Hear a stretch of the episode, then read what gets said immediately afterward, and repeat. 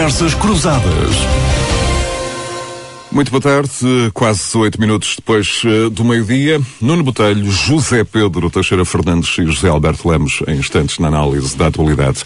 E os dias uh, não podiam ser mais uh, dramáticos e intensos na agenda internacional. Há menos de uma semana, um Conselho Europeu discutiu o alargamento da União à Ucrânia e à Moldávia. Uma cimeira do G7 um, olha este domingo para a crise climática e alimentar e também para a crise geoestratégica.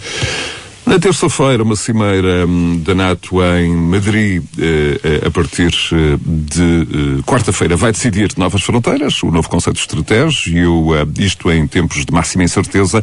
Já para não falar da cimeira virtual dos BRICS, no final da última semana em que Moscou tentou reunir apoios para combater os efeitos das sanções, e o Brasil e a Índia optaram por uma posição mais cautelosa em relação à influência que os russos possam querer ter sobre os países dos BRICS. Mas os últimos dias hum, são marcados pelo facto da Ucrânia e da Moldávia terem passado uh, ser formalmente candidatos à União Europeia. Na frase de Charles Michel, este é um momento histórico no plano geopolítico e um passo decisivo para a União Europeia.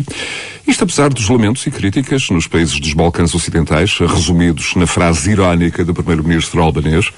A Macedónia é candidata há 17 anos, a Albânia há 8. Boas-vindas à Ucrânia e boa sorte. Como pano de fundo deste Conselho Europeu estão também as campainhas de alarme que já tocam nos indicadores eh, económicos de todo o continente. Os radares uh, sugerem avaliar as graves consequências económicas da guerra, a inflação a disparar, a subida dos preços da energia, o corte no gás natural russo, que ameaça paralisar a atividade industrial em países como a Alemanha, o motor económico do continente, e mergulhar a Europa em nova recessão. Mas não só.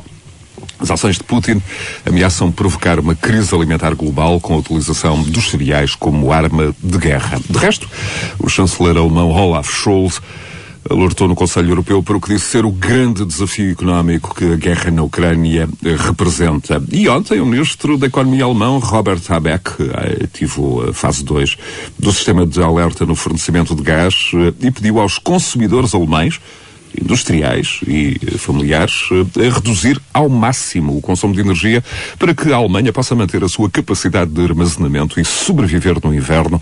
A Beck disse mesmo que o corte de gás é uma arma de Putin para criar insegurança e eh, fazer aumentar os preços e, claro, provocar eh, a divisão na Europa. E, claro, tivemos ainda uma semana mais de guerra, não uma semana qualquer. A Rússia avançou no Donbass, conquistou Severodonetsk, na semana mais difícil para Kiev, dizem os especialistas, depois da semana da queda de Mariupol. José Alberto Lemos, bem-vindo. Uh, que elementos destacarias uh, da situação no terreno nesta semana histórica em que a Ucrânia passou a esperar no hall de entrada da União Europeia e, sobretudo, também numa final de uma manhã de domingo em que Putin voltou a atacar Kiev, na opinião do Presidente da Câmara de Kiev, terá sido uma mensagem para a cimeira da NATO é, de quarta-feira em Madrid. Bem-vindos, Alberto. Bom dia, bom dia a todos. Muito obrigado. Eu diria que foi uma semana agridoce para a Ucrânia. Hum, porque, do ponto de vista militar, foi uma semana amarga, mas do ponto de vista político foi uma semana muito favorável, de grandes resultados, até de grande alcance, digamos assim. Comecemos pela questão militar. Eh, de facto, esta manhã Kiev foi, voltou a ser bombardeado. Hum, eh, há um anúncio de que, a de que a Rússia porá, colocará na Bielorrússia mais mísseis, eh, portanto, eh, há um, uma espécie de apertado de cerco. Falta saber se isto é só um recado para a Cimeira da NATO, o bombardeamento aqui é hoje de manhã, ou, e também aparentemente em Kharkiv tem havido outros bombardeamentos, ou se a Rússia, digamos, se sente neste momento mais confortável com as pequenas vitórias que tem conseguido no Donbass, ou se é apenas um recado. Isto é, portanto, se Putin já pensa eventualmente em voltar a alargar a guerra na frente norte, regressar à frente norte onde começou e onde falhou, ou se isto é apenas um recado para o Ocidente. Enfim, isso é uma coisa que averiguaremos nas próximas semanas. Do ponto de vista, ainda do ponto de vista militar, colocou-se alguma, houve uma polémica em torno da, da utilidade, digamos assim, da Ucrânia resistir ou não na região do Donbass. Isto é, se vale a pena se o custo humano justifica aquele tipo de resistência. Porque, de facto, a desproporção de forças é muito grande, é cerca de 10 para 1 em termos de artilharia e de 1 para 4 ou 5 em termos de homens. E, portanto, em certa medida, a Ucrânia estava destinada a perder aquela batalha de uh, Severodonetsk, eventualmente a de Lysychansk, que é a cidade uh, irmã do outro lado do rio que se seguirá. Não sabemos onde é que as coisas vão, mas em princípio os russos vão acabar por dominar a província de Lugansk e consolidar posições no Donbass em geral, que no fundo é o primeiro objetivo, que é o mínimo, é o objetivo mínimo que eles podem ter. Portanto, há esta discussão em torno disto. Por outro lado, há quem diga que o facto da Ucrânia se ter batido bem, apesar de tudo, durante dois meses naquele território, impede os russos de alargar uh, a ofensiva noutros sítios e, portanto, vai demorando isto. O problema é que, e eu insisto nesta tese, é que, na minha opinião, continua a ser, digamos assim, uh, uh, o, prolongamento da guerra continua a ser mais favorável à Rússia do que à Ucrânia. Na minha opinião, vamos ver se este ponto de vista se altera, se a realidade me faz alterar este ponto de vista, embora eu continue a duvidar disso. Ou seja, portanto, Putin está interessado, de certo modo, em prolongar a guerra, porque obviamente isso cria mais desgaste na Europa e mais divisões no Ocidente, e portanto isso ser-lhe-á favorável, e portanto, quanto mais demorar ir conquistando, também para ele não é grande problema, porque internamente não tem grande resistência. Agora vamos à, à vertente política desta semana, que foi seguramente a mais importante e a mais, eh, enfim, doce para a Ucrânia. Na verdade, isso que referiste, portanto, a Ucrânia eh, passou a dispor desde agora do Estatuto de País Candidato à União Europeia. Além disso, recebeu também a visita no passado fim de semana de uma, dos três líderes, os três principais países da União Europeia, Macron, Schultz e Draghi, da Itália. E, portanto, isto tem um simbolismo muito forte. É um compromisso muito forte, muito forte, muito forte, de que, eh, pelo qual a Ucrânia se bateu também com galhardamente. A essa, a essa visita de 16 de junho um, está uh, a ser atribuído um caráter absolutamente absolutamente decisivo nesta, nesta decisão uh, do Conselho Europeu. Exatamente, porque nós sabemos que também não era uma opinião unânime no seio da União Europeia a atribuição deste estatuto à Ucrânia. Aliás, alguns líderes europeus manifestaram algum, enfim, algumas reservas, não direi ceticismo, mas pelo menos algumas reservas, incluindo o Primeiro-Ministro português, já leirei, mas, uh, digamos, uh, para, de certo modo, moderar esse tipo de ceticismo, o Presidente francês Macron lançou esta ideia que já tinha lançado um pouco no ar em maio, mas esta ideia foi discutida no Conselho Europeu, portanto, desta semana, uh, de uma, uh, pôr de pé uma comunidade política europeia um, que incluiria todos os países candidatos, portanto, uma, um, um, debate entre iguais sobre questões, digamos, que são questões mais prementes, como energia, migrações, cibersegurança, etc., um diálogo informal entre, que seria uma espécie de antecâmara de entrada na União Europeia. É no fundo, uma comunidade da Islândia aos Balcãs de que, que excluiria, enfim, ficariam de fora a Bielorrússia e a Turquia. Exatamente. Pronto, ora bom, eh, esse, o alargamento, como nós sabemos, põe problemas sérios, como é evidente. Já pôs em 2004, neste momento o contexto é ainda mais difícil. Portanto, o alargamento de 2004, na sequência da queda do Muro de Berlim, não é verdade, e da entrada dos países de leste, foi um alargamento que colocou vários desafios à União Europeia, incluindo, no, nos anos 90, eh, mas também impulsionou eh, a coesão europeia, porque nos anos 90 avançou-se para o euro, portanto, que era uma coisa impensável ainda uma década antes. E, portanto, há sempre um, um trade-off nestas coisas e se a União Europeia for capaz de enfrentar este desafio com eh, alguma, alguma competência, eh, poderá evidentemente ter aqui eh, uma, uma, a adesão de uma série de países, mas sobretudo da Ucrânia e da Moldova, que consolida claramente a União Europeia do ponto de vista estratégico. É muito difícil.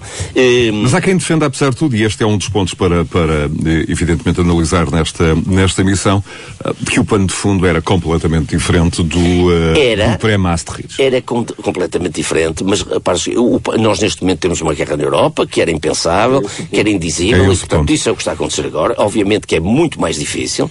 Eh, são países, digamos, eh, num estado de desenvolvimento menor, mas tudo isso o tempo. Aliás, e é importante dizer o seguinte: eh, digamos, não há nenhuma promessa temporal em relação à adesão da Ucrânia à União Europeia. Há o, a aquisição de um estatuto de candidato, de país candidato, como já muitos outros países dos Balcãs Ocidentais, que tu aliás referiste aí, também já o são. De resto, a ironia do, do, do Primeiro-Ministro albanês, eh, de alguma forma, situa e identifica esse tipo Esse foi também um pouco o lado amargo da Cimeira. Isto é, os Balcãs apareceram na Cimeira, não é, em Bruxelas, para dar conta do seu ceticismo, não é verdade? Do seu, da sua desesperança nisto. Mas, na verdade, eh, isto só também é um pouco eh, eh, é um pouco o sinal de que a União Europeia também não quer muito transigir nos critérios. Há critérios, há os tais 35 capítulos que têm que ser cumpridos e, portanto, esses critérios, quando estiverem cumpridos, os países aderem. E eu dou só um exemplo, agora um bocadinho que é semelhante, que é paralelo e que vale a pena uh, uh, refletirmos sobre ele. Em 2013, a Croácia entrou na União Europeia em 2013. Portanto, há, há, há, um, há oito anos, não é? Há nove anos, aliás. E vai agora entrar no euro dez anos depois. Portanto, quer dizer, há um processo de aquisição, não é verdade? Agora, o contexto. O contexto é muito difícil, tu já referiste aí há pouco uh, isso. O chanceler Scholz fala em riscos económicos grandes que podem conduzir a uma recessão. Ele utilizou, aliás, esse termo, não é verdade? Uma recessão eventualmente até maior do que a recessão provocada pela pandemia não é? Eh, e, e, enumerou, evidentemente, temos a crise dos cereais, da alimentação, a crise da energia, eh, a crise, enfim, todas estas crises em torno disto, ainda por cima, na, digamos, no, na, nas consequências, ainda no, nos efeitos da crise da pandemia. E temos é a, Comissão Europeia a anunciar para o próximo mês eh, a divulgação de um plano um para plano, fazer exatamente. face justamente do, ah, do, sobretudo do à questão energética. energética. Sobretudo à questão energética. E do ponto de vista da questão energética, há uma coisa interessante a dizer que é a história de que o chanceler Scholz também disse disse que a Alemanha não ia recuar no processo de fecho das centrais nucleares. Mas pode, eventualmente, ir ainda pelo carvão, transitoriamente, o que vai, re, o que vai digamos, atrasar o, eh, o, o, o período de, de, transição energética para as renováveis. E aqui é que pode entrar... Nos pode levar também à suprema ironia de, uh, na Alemanha e noutros países que reativam as centrais a carvão, um, termos carros elétricos movidos a carvão. Bom, isso uh, enfim, isso é um bocado irónico. É um bocado irónico, não é? Justamente. Mas é, já é um nível de especificidade que eu não, não estou apto a discutir agora. Mas, portanto, isto vai implicar mudanças também na própria União Europeia. Aliás, o, o primeiro-ministro português, António Costa, falou numa, numa necessidade de repensar a arquitetura institucional e a arquitetura orçamental. Aliás, até deu alguma polémica aqui em Portugal, portanto é uma coisa que provavelmente teremos tempo de vamos, discutir. Vamos seguramente. Professor José Pedro Teixeira Fernandes, uh, especialista em geoestratégia, uh, bem-vindo. Uh, e eu começo por lhe perguntar justamente como é que olha para este compromisso dos 27 com a Ucrânia, uh, agora integrada formalmente no processo de alargamento da União Europeia. Um, o professor José Pedro Teixeira Fernandes, que tem sido muito cauteloso, muito ponderado, enfim, para dizer no mínimo, na, na análise ao sentido prático desta decisão. Um, e, desde logo, deixe-me perguntar-lhe, uh, com uma invasão em curso, com Uh, enfim, 200 soldados ou mais ucranianos a, a, morrer por dia, milhares de refugiados. Um, Pergunto-lhe, podia Bruxelas dizer nesta altura não a Kiev? Um, e até que efeitos um não de Bruxelas uh, teria em quem, em quem combate na, na, na, frente do, do, do conflito? Bem-vindo. Bom dia, muito obrigado. Uh, bom dia aos debates, bom dia aos nossos ouvintes, uh, bom dia aqui também ao Zé Alberto Lemos e ao Nuno Botelho. Uh, em relação à questão que me é colocada, de facto, eh, provavelmente a União Europeia, nesta altura e, sobretudo, eh, depois de tudo o que foi dito, quer pela Presidente da Comissão Europeia, quer pela viagem que aqui foi referida também, eh, já da França, do Presidente francês, do Primeiro-Ministro alemão e italiano à, à Ucrânia, pouco tempo antes desta cimeira, onde deu um sinal político muito evidente de apoio a que a União Europeia formalmente aceitasse a Ucrânia como país candidato oficial e eu acho que não poderia fazer outra coisa.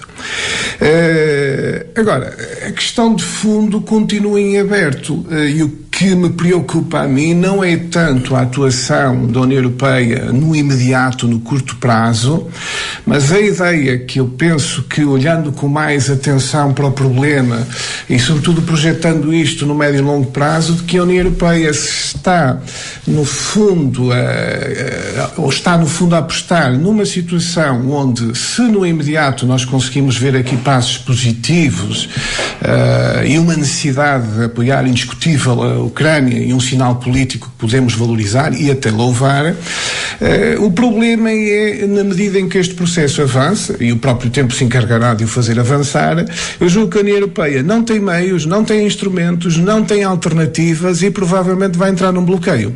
Ou seja, a minha sensação é que se está a resolver uh, situações de curto prazo sem ter um pensamento estruturado, sem ter uh, meios reais, nem nós termos neste momento situações, uh, digamos, sinais claros que nos permitam acreditar com fundamento, não é só acreditar, é acreditar com fundamento que a União Europeia os vai resolver. Eu vou enunciar aqui alguns dos, das situações que me levam a pensar isto.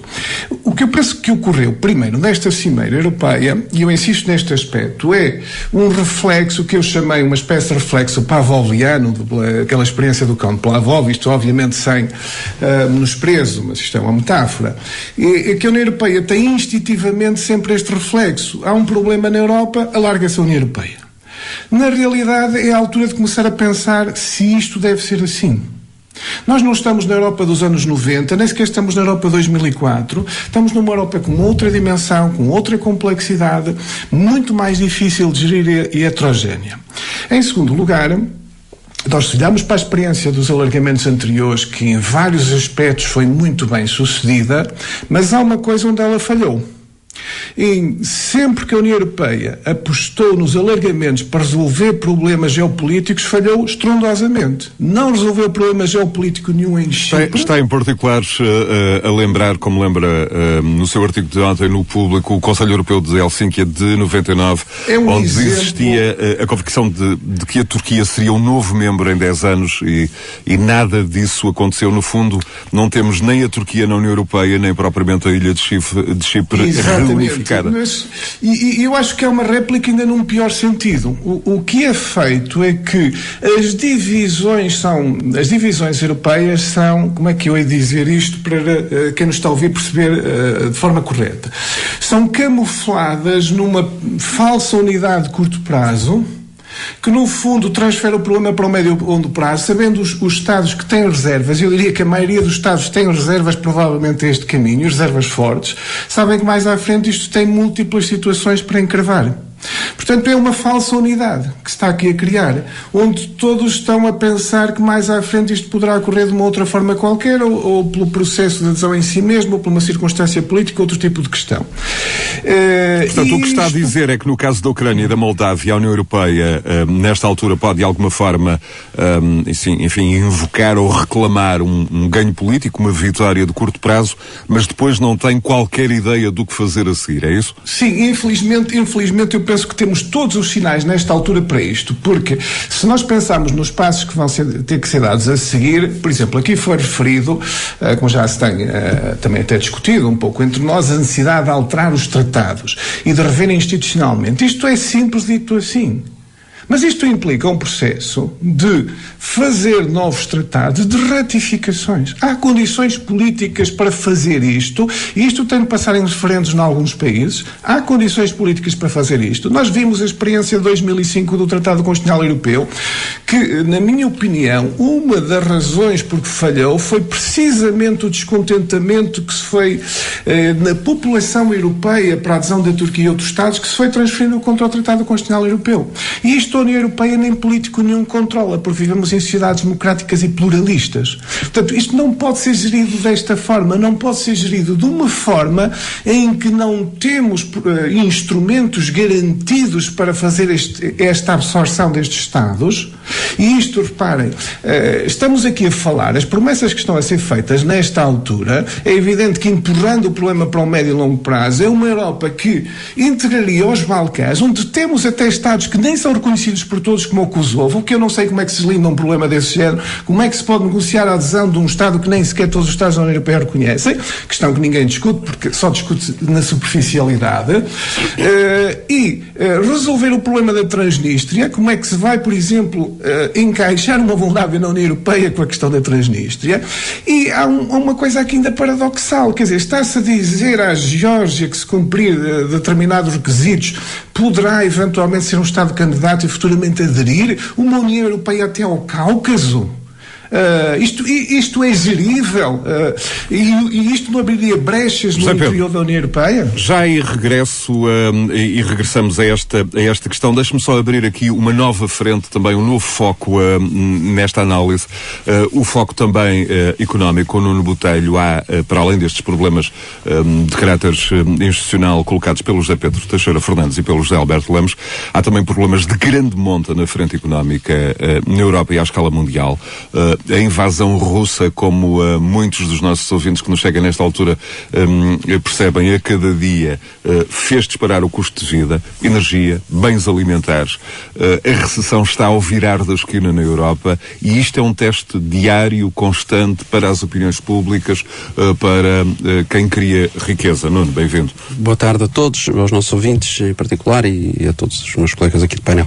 Eu, eu diria que, que concordo em absoluto com as intervenções anteriores, quer do José Alberto, quer do, do, do José Pedro, mas hum, eu, eu, eu, eu, sublinhava, antes de responder diretamente à tua questão, sublinhava aqui um ponto que me parece importante e que esta semana foi aflorado, de facto, como disse o José Alberto, por Macron, e, e, e eu acho que é o ponto fundamental desta, dos tempos que, que, que vamos viver, que é a, a, União Europeia tem vindo a ser gerida de uma forma geoeconómica, fundamentalmente, como uma, uma unidade geoeconómica, e tem que ser, começar a ser vista de uma vez por todas, e isto parece que não caiu ainda na realidade, não caiu a ficha a todos os líderes europeus, eh, de que de facto, do ponto de vista geopolítico, tem que passar a ter de facto uma estratégia e tem que passar a ter de facto uma ideia daquilo que quer. Porque eh, eh, desde a partir de 24 de fevereiro deste ano, o mundo mudou. E a União Europeia também vai ter que mudar. E das duas, uma, ou muda rápido e começa a ter uma ideia sobre aquilo que de facto quer e para onde vai, e, e isso obrigará necessariamente a acolher favoravelmente a Ucrânia, a Moldávia, a Geórgia, e portanto, nesse ponto de vista, até estou uh, em, em algum desacordo com o Zé Pedro, se bem que compreendo, porque acho que não há outra forma de resolver o problema senão acolhê-los. Agora, tem é que ser analisado e tem que ser mudada de uma vez por todas a forma como nós vemos a União Europeia. A União Europeia tem que passar a ser um bloco, tem que falar a uma só voz, tem que passar a ter uma estratégia geopolítica, tem que passar a ter um exército, tem que passar a ter, de facto, forças de segurança, tem que passar a ter, de facto, se calhar até uma fiscalidade própria e única. Ou seja, nós temos que olhar para a União Europeia de uma forma totalmente diferente daquela que era vista antes de 24 de fevereiro. Sou pena de orçamental de, também? De questão orçamental também, com, uh, depois uh, olhando a cada caso uh, de forma diferente. Basta olhar a realidade do Norte com os do Sul para perceber que terá que ser diferente. Mas tem que ser olhada da mesma maneira, sob pena de nós termos uma, uma, uma União Europeia cada vez mais irrelevante no contexto internacional como aquele que temos vindo a, a verificar.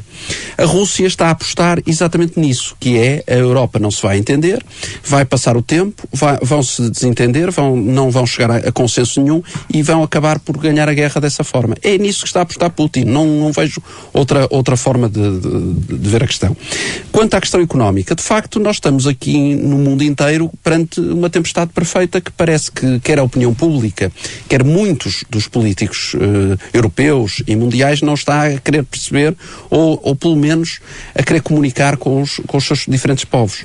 Nós temos, e, e, e, e Schultz já veio alertar para isso, nós temos uh, à nossa frente, dentro de pouco tempo, eu diria até final do ano, uh, começar a enfrentar uma recessão europeia e, mundial. Porquê? Porque de facto é, é absolutamente impossível as empresas e, todos nós começar. Estás assustado com o problema da, da energia estou, na Alemanha para o parque assustado. industrial, o motor, só, o motor económico só. da Europa? Estou, estou, porque acho que a Alemanha, uh, nós sabemos quando a Alemanha se constipa, nós apanhamos uma pneumonia. Portanto, é importante. Uh, a Alemanha. Uh, é locomotiva? É a locomotiva disto tudo. a inflação na Alemanha está bastante mais alta que em Portugal. a Alemanha, como sabemos, tem pavor à inflação.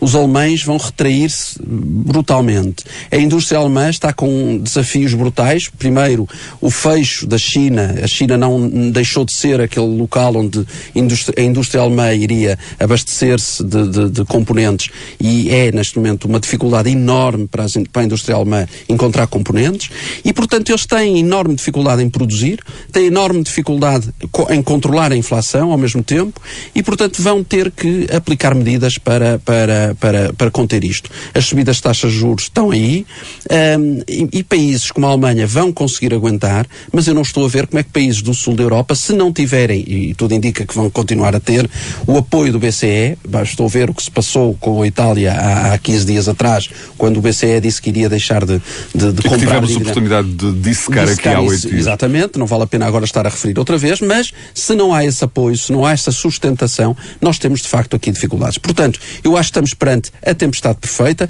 estamos perante enormes dificuldades e, por exemplo, em Portugal eu não vejo um discurso nem uma atenção a essa questão e acho que o povo português, por exemplo, está completamente uh, aliado dessa, dessa discussão. Mas visto, apesar de tudo, reservas por parte do Primeiro-Ministro, um, que de resto podemos também aqui, um, de alguma forma, tentar perceber um, em relação a este... A entrada da, União, da Ucrânia na União Europeia. Não consigo compreender essa, essa reticência, porque acho que eu percebo que do ponto de vista do, da captação de fundos, para nós pode ser uh, pior, é verdade. Mas ao mesmo tempo, nós que vivemos uh, à sombra da União Europeia há tantos anos, temos que ser solidários e deveríamos ser solidários e, e portanto, acho um pouco incompreensível a posição do nosso Primeiro-Ministro. Vamos ver o que é que o Zé Pedro Teixeira Fernandes e o Zé Alberto Lemos uh, pensam Bom, de algumas, de algumas uh, questões uh, práticas aqui avançadas sim, pelo, pelo Nuno Botelho.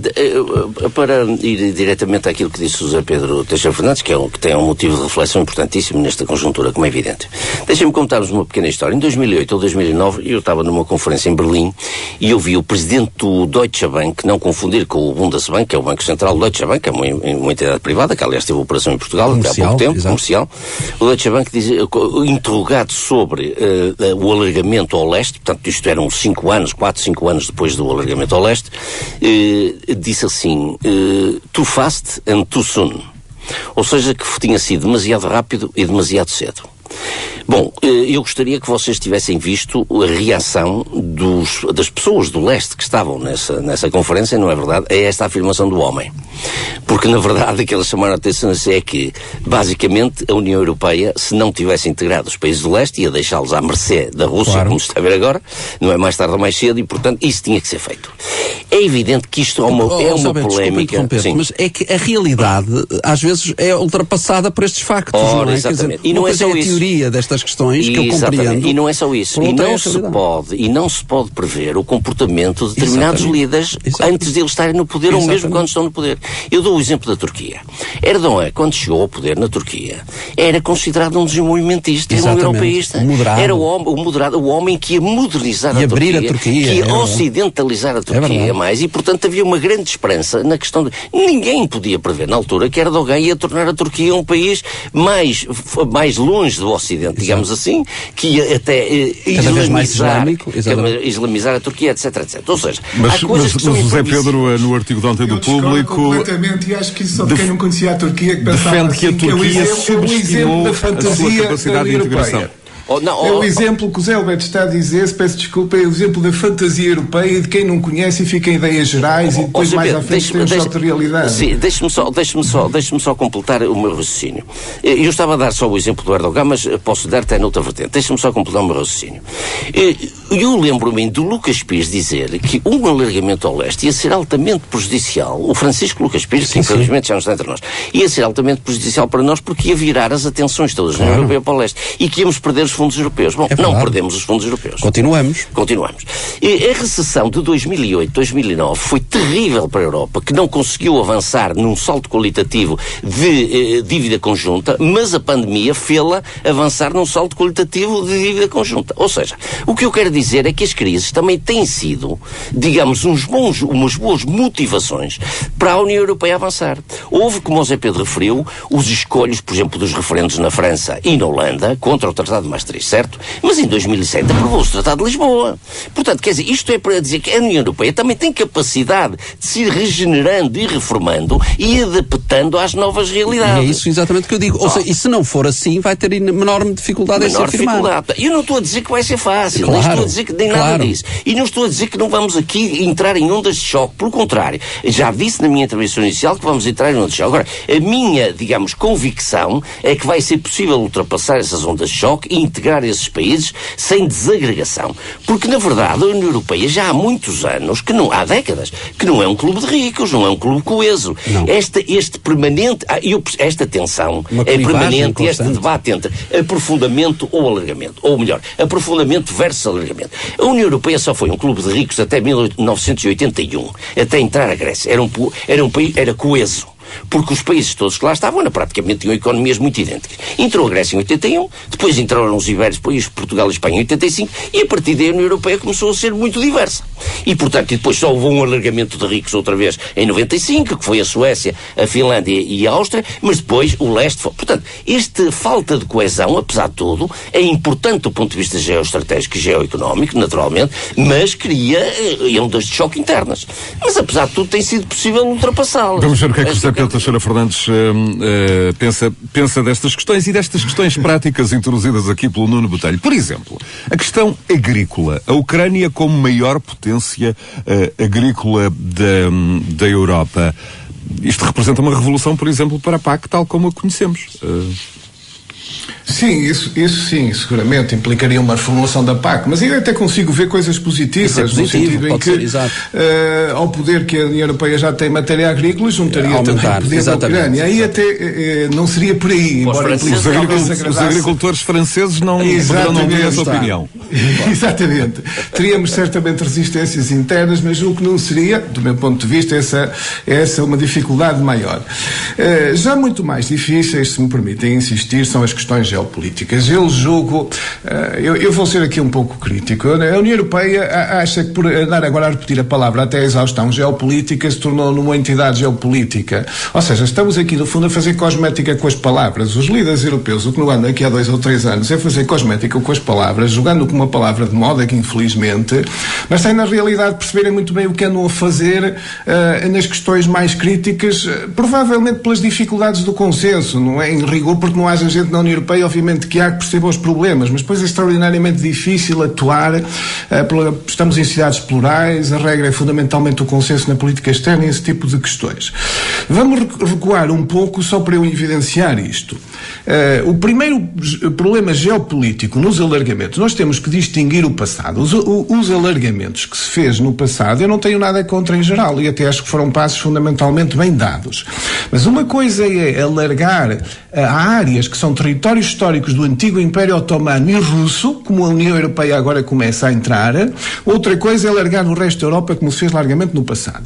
Quando a União Europeia fez a sua primeira entrada num território histórico do antigo Império Otomano, em Chipre, eh, que aliás a Turquia ocupa, fez este raciocínio. Bom, nós vamos resolver o conflito geopolítico. Primeiro houve aquele referendo que falhou o plano ANA, mas Chipre vai ser membro, a Turquia é candidato, portanto nós temos aqui uh, as condições favoráveis para pressionarem um e outro resolver o problema. O problema, tal como entrou em 2004, está hoje.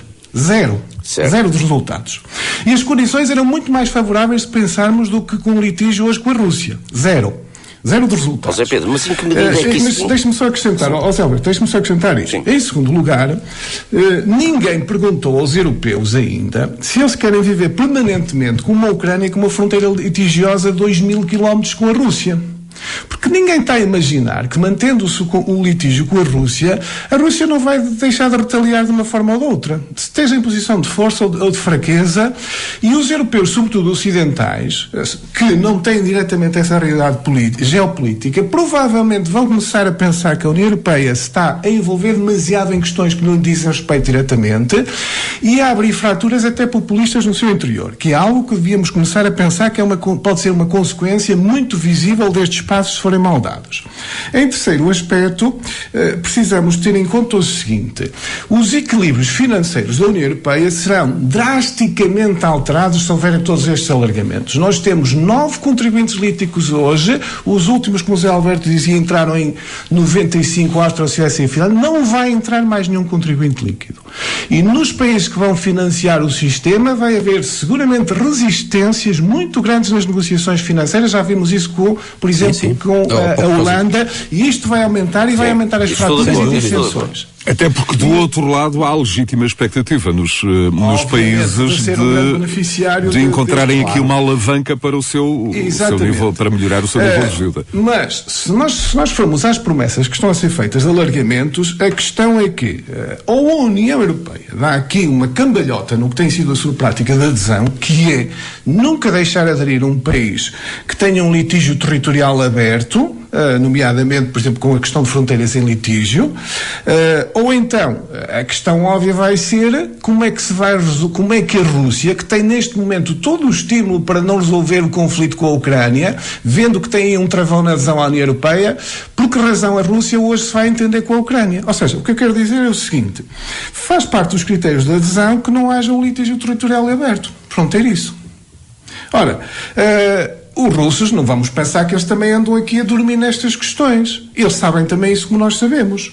A verdade é que tem aqui um estímulo adicional para que, mesmo que haja um cessar-fogo, nunca resolver o problema com a, com a Ucrânia. Certo, certo. Porque sabem que automaticamente estão obstaculizados. Aliás, a reação de Putin parece ter sido um bocado cínica no sentido em que diz Totalmente que cínica porque ele não é nato, a, a, não, é uma questão militar, problema, não é uma questão, questão militar. Exatamente, mas totalmente Sim. cínica porque ele sabe que mantém a última palavra nisto desde, desde que tenha um pé dentro da Ucrânia. E a questão é, é quem Bom, é que vai mas, pôr o pé fora da Ucrânia? Mas a questão vai ser também, a União Europeia? Certo, mas a questão também é... E na, e, na, na, Moldávia? Na Moldávia, como é que se resolve o caso da Transnistria? Sim, sim. sim. E como é que o Kosovo, que a Espanha, por exemplo, a Grécia, a Chipre e a Roménia não reconhecem, vai poder fazer algum tipo de negociação? Estas questões que os nossos líderes europeus nunca nos dizem nada. Não, claro, oh, oh, mas estamos de acordo que, que, é que há muito para discutir. Agora, é preciso não, perante os factos, mas perante os factos, vamos partir não sei se não tem, nós temos é que pensar que, que, tudo é possível discutir e tudo é possível resolver. Quer dizer, ah, nós temos. Não, tudo é temos... é possível discutir, estou de acordo. Tudo é possível resolver, já discordo. Pois, mas é, tem que ser. Mas tem que se encontrar uma solução. Mas tem que se encontrar uma solução. Zé Pedro, sou pena. A ah, opção qual é? A opção qual é? A opção qual é, então? De acordo com o que está a dizer. Pois, a opção é ficar tudo como está, continuamos não, com guerra na, na, na, Europa, que não. pode até desencadear numa guerra mundial. Todos nós já percebemos que isto pode degenerar a qualquer momento, a criticar, porque nada fazemos e nada, nada discutimos. Não, portanto, eu, eu, mas portanto, se me permite, sim, sim. eu acho que toca, deixe-me clarificar aqui uma sim, coisa. O que eu critico, eu vou dizer, é o que eu chamei o reflexo de Pavlov da União Europeia que é, há um problema na Europa, alarga-se a União não, Europeia. Mas eu não comecei é por dizer que não é esse a, a, mas o que eu estou a dizer também. é que a União Europeia tem que ter respostas para estes claro. problemas sem alargamentos. Bom, sem essa, essa, essa é ideia, o Macron, a tal comunidade é, política. Tal mas é o único caminho, eu não sei, é o único caminho que vai poder resolver ou pelo menos atenuar muitos destes problemas. No imediato, o que estamos certo. a fazer é promessas que provavelmente em quase nenhum destes casos há condições para cumprir. Em relação, em, muitos... em relação a esta proposta de Macron, este fim de semana, uh, a Timothy Garton Hash um, dizia que, nestes termos, tal como é proposta por Macron, não vai nunca passar de uma tertúlia.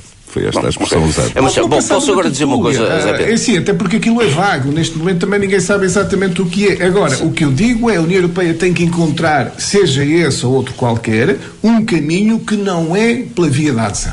Bom, porque a ideia de que, que há um problema na União Europeia, que há um problema na Europa. Deixem só, desculpem, acrescentar uma coisa. Eu acho que há aqui um quadro mental que muita gente ainda não interiorizou.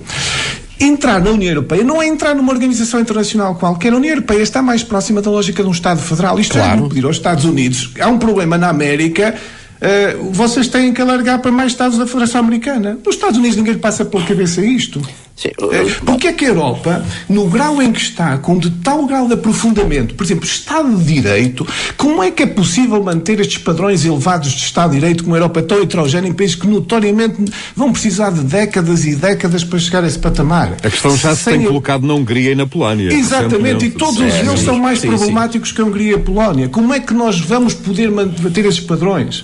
Ou então a ideia é tornar, fazer um downgrade da Europa. Isso era o que os britânicos diziam. É? Se a ideia for fazer um downgrade da Europa, baixar os standards e não sei o quê, estamos no bom caminho.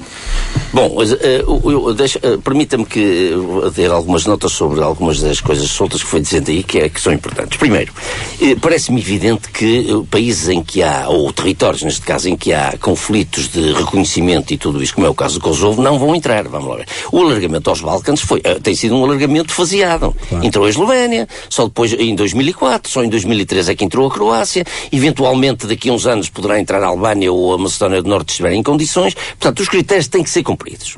Mas, na verdade, apontou aí um aspecto que é importante. Um dos critérios é que não haja litígios territoriais nos Estados. Isso foi um bocadinho obliterado no caso do, do Chipre, é verdade. Sim, mas também, vamos lá ver, mas também, mas no meu entender, é muito mais grave o que está a passar na Polónia e na Hungria, e no seu de certeza que também é, de, do que estava no, eh, Estado de Direito, do que propriamente o problema territorial de Chipre. Chipre Quer dizer, claro. ninguém se incomoda muito com o problema territorial territorial de Chipre. É evidente que não foi resolvido. O problema territorial de Chipre é só para mostrar a incapacidade certo, geopolítica da União Europeia. Certo, certo. Mas a União Europeia também não é panaceia, não é o, o, o, o digamos, o medicamento eh, que vai resolver todos os problemas. Nem tem pouco aspira a ser uma organização perfeita. Nada é perfeito neste mundo, sobretudo uma organização com 27 países, não é? Portanto, os Balcazeiros. Agora, em relação à questão da Ucrânia. Bom, a União Europeia também já tem e já arriscou, digamos assim, um alargamento aos Bálticos, que tem uma fronteira plena com a Rússia, e arriscou um alargamento à Finlândia. Em 95 também tem uma fronteira de 1.200 e 300 km com a Rússia. Disse-á agora, uh, uh, claro que agora a Ucrânia está em, está em, guerra, uh, a Rússia, melhor dizendo, está em guerra com a Ucrânia, e é, é, é uma forma de pressão muito importante de Putin para prejudicar as coisas, manter isso, como manter a Transnistria, como manter a Abkhazia e a Ossétia do Sul na Geórgia. E esses problemas são muitíssimo mais sérios, estamos totalmente de acordo. Agora, nada nos garante, Zé Pedro, que neste período de transição, e é, é aí que eu insisto no, no que neste período de transição, que, em, que vai demorar 10 anos, eh, do, por exemplo, o, o, a média de entrada dos países de leste, o período de transição foi 10 anos. 10 anos. Quase todos eles foi 10 anos. Não havia conflitos destes. Certo, certo, não havia conflitos. Mas nada nos garante que nos próximos 10 anos, se a Ucrânia for cumprindo alguns dos critérios que é possível cumprir do ponto de vista interno, que a resolução do conflito com a Rússia não esteja feita. Nada nos garante. Nada nos garante que o Putin esteja no poder daqui a 10 anos. Exato. E que não haja um outra, entendimento. E há outra questão, é uma pressão sobre a Rússia. Esta, esta entrada da, da, da, Ucrânia como candidato também é uma pressão sobre a Rússia, como quem diz, nós não vamos deixar cair a Ucrânia. Mas, já agora deixa-me introduzir aqui o elemento Mas visto ao contrário, é mais um motivo para a Rússia certo, nunca sair da Ucrânia. Também, também, é também. Verdade. Mas também qual era a opção? Mas para este, qual era a opção. regime russo. É, é, um subir de tom da União Europeia. Já agora deixa-me introduzir. Desse ponto de vista, não garante, voltar, não garante. voltar à aliás, atualidade aliás, para... deixa-me só acrescentar uma coisa. Aliás, José Pedro, eh, o, o, exemplo da Turquia é um bocado também, de certo modo, milita a favor do, do meu argumento. Ou seja, o, a Turquia, justamente porque se desviou de um caminho de ocidentalização, não entrou, está a marcar passo. Claro. E claro. continuará a marcar passo se se mantiver nesse caminho. Já se Erdogan tivesse feito um caminho claro. político, tal como prometeu no início, ah, provavelmente a Turquia estaria às portas eu, da União eu, Europeia. Eu gostava, eu gostava é? só, só, só, só aqui uma, uma, pequena nota. Imaginem a Turquia ter entrado na data que estava prevista, ou seja, 2014, 2015, nós termos fronteiras com o Irão, o Iraque e com a Síria, com a guerra da Síria, e imaginem a Turquia dentro com a crise dos refugiados e mais não sei o quê. E as dissensões na União Europeia. Certo. Imaginem esta grande ideia se o Erdogan tinha é cumprido o resultado que dava. Certo, mas também por isso é que não entrou, não? Oh, Zé Pedro, mas, não, mas, não foi por isso que não entrou. Mas aí é que está a história. Não foi por isso que não entrou. Não, não, não, foi, não entrou porque a Turquia não traçou, não traçou um caminho. Exatamente, não. Está certo. Mas, é o que eu estou a dizer. Pedro, de regresso, de à atualidade. Desculpa, Zé, deixa-me só dar aqui um- um- Tínhamos na agenda e, Certo, ainda não vamos referimos àquela e os riscos Deixe-me só dar aqui um exemplo paralelo que me parece que, que se ajusta bem a esta, a esta conversa, que é muito interessante, que é o seguinte, vejamos a NATO. Também há conflitos internos da NATO. A Turquia também detesta que a Grécia esteja na NATO. Aliás, o Erdogan, ainda no outro dia, a propósito da adesão da Finlândia e da Suécia, disse que já bastou o erro que fizemos em aceitar a, a Grécia na NATO. E, portanto, há dois países da NATO que é muito mais delicado, porque estamos a falar de munição de segurança, munição militar. Também há dois países da NATO que estão em litígio e que até já se conflituaram. Portanto, quer dizer, nenhuma, isto para dizer que nenhuma organização é perfeita. Tem os seus problemas, tem os seus, os seus escolhos internos, que é ou não capaz de os ir resolvendo e de se ir ajustando. A NATO é claramente, na minha. Aliás, a Turquia fez recentemente, como sabe muito bem, uma coisa completamente. tornou-se quase um pária no seio da NATO. Ao, ao, ao comprar o sistema soviético, o russo, dos tivesse sido da União S-400. Europeia, fazia isso dentro da União Europeia. Certo, está bem, mas, Mas é que não está. então está a fazer na NATO, também é de uma gravidade extrema. Não, mas, mas não está, mas mostra os riscos do Estado, que pode transitoriamente dar a ideia que cumpre tudo, entra e, e a União Europeia internaliza o problema. Certo, mas por Esse isso é que é há o risco. etapas. Por Claro, isso é que há claro. etapas. Mas eu não estou a mas, dizer não é um risco. oh, Nuno Botelho, não é esse o problema. O problema é que há etapas para entrar e o país Certo. cumpriu. Mas Certo. depois dentro, ele não pode mudar de comportamento. Ah, Pois pode, foi o que aconteceu com a Hungria. Nós vimos da Polónia, vimos da Hungria, mas qualquer imaginem agora os Hungria, riscos que estamos aqui a assumir. É verdade, é verdade, mas José então por isso não tinha entrado ninguém. Regressando à não atualidade e Kaliningrado, uh, o, o grau de risco que este, que este exclave um, está nesta altura a colocar ao conflito.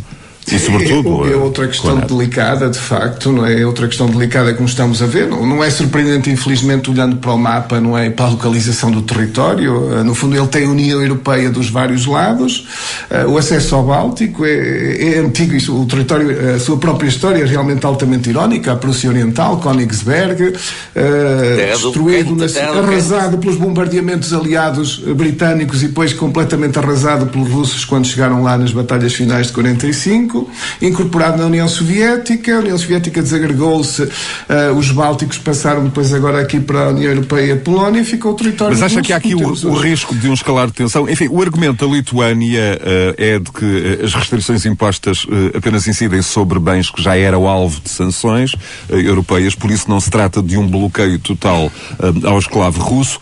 E, e, a própria Primeira-Ministra lituana disse ser irónico ouvir a retórica russa sobre a violação de tratados internacionais internacionais por parte de um país que uh, acaba de violar em 2022 quase provavelmente todos os tratados internacionais. É a ironia, de facto, é a ironia, não, não deixa de ter razão a, a declaração da Lituânia, não é?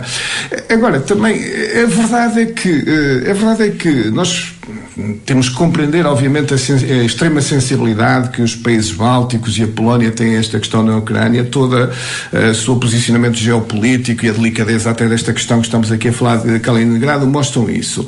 Mas uh, também, por vezes, eles próprios, porque estão extraordinariamente envolvidos nisto, têm extraordinários sentimentos de insegurança, têm uma hostilidade histórica com a Rússia, por vezes também não tomam, se calhar, as atitudes mais ponderadas nisto, não é? É uma navegação muito difícil uh, entre uma Rússia que é agressiva e tem um padrão constante de agressividade e de aproveitar sempre estas oportunidades também para dividir e ameaçar, mas também há algumas reações que eu penso que de alguns Estados bálticos nem sempre foram as mais adequadas e algumas ideias por vezes onde fica a sensação também há um querer arrastar, e eu sublinho esta expressão, um querer arrastar a NATO para um envolvimento direto no, no conflito com a Rússia, que me parece uma péssima ideia. Um minuto uh, para si, Desculpa, outro para, só, para o Zé Alberto Lemos, uh, certa... para a Cimeira da NATO de Sim, Madrid. há uma certa demagogia na, na, na, argumentação russa em relação a Kaliningrado, vamos lá ver, porque obviamente a frota uh, do Báltico está em, uh, russa está em Kaliningrado, e eles podem sempre abastecer Kaliningrado através do mar e através de uma ponta aérea, se claro. fosse caso disso. Mas na verdade a Lituânia sublinhou que só está a impedir a passagem das mercadorias que são alvo de sanções. Claro. Não está a impedir nada do resto. Zé Alberto, Madrid. A tua expectativa? Uh, bom, uh, em relação à Cimeira uh, de Madrid da NATO, eu creio que a NATO vai ter que se pronunciar agora perfeitamente sobre esta nova, enfim, esta nova conjuntura internacional, não é verdade? aliás, vai haver uma antecâmara disso hoje, na, agora na Alemanha, hoje e amanhã na Cimeira já este Alemã, já este domingo onde veio o Presidente Bush. Desde já com a questão do ouro? Uh, a questão do ouro. eu creio que é uma das cimeiras mais delicadas da NATO, é esta, naturalmente, porque é a primeira cimeira num contexto de guerra, não é verdade? Até agora as coisas têm corrido relativamente bem. A, a, NATO está ali num, num limiar de um. É, uma, é, uma, é digamos, está, é perigoso, é, está numa situação perigosa, porque está entre o envolvimento direto ou não, e portanto eu acho que esta cimeira vai ser muito importante para ponderar, digamos, o, o futuro da guerra. Zé Pedro Teixeira Fernandes, apelando ao seu poder de 30 segundos. Sim, mais ou menos, eu, eh, me parece mais ou menos também o que o Zé Alberto já disse aqui, eh, só talvez eh, tenho alguma curiosidade, e penso que temos todos também em relação a ver se há algum desenvolvimento na questão da posição da Turquia, em particular em relação à Suécia, mas de resto sublinho também as mesmas coisas que já foram ditas. Muito bem. José Pedro Teixeira Fernandes, José Alberto Lemos, Nuno Botelho, em mais um Conversas Cruzadas, disponível a qualquer hora em rr.sap.pt e também no agregador dos podcasts do grupo Renascença Multimédia, o uh, podcast. Daqui a pouco, Pedro Mesquita atualiza toda a informação uh, à hora certa. Continuação de uh, Bom Domingo. O Conversas Cruzadas regressa de hoje a oito dias. Está disponível, insisto, no agregador de podcasts do Grupo Renascença Multimédia, o podcast, e também nas plataformas mais populares de alojamento do género. Boa tarde.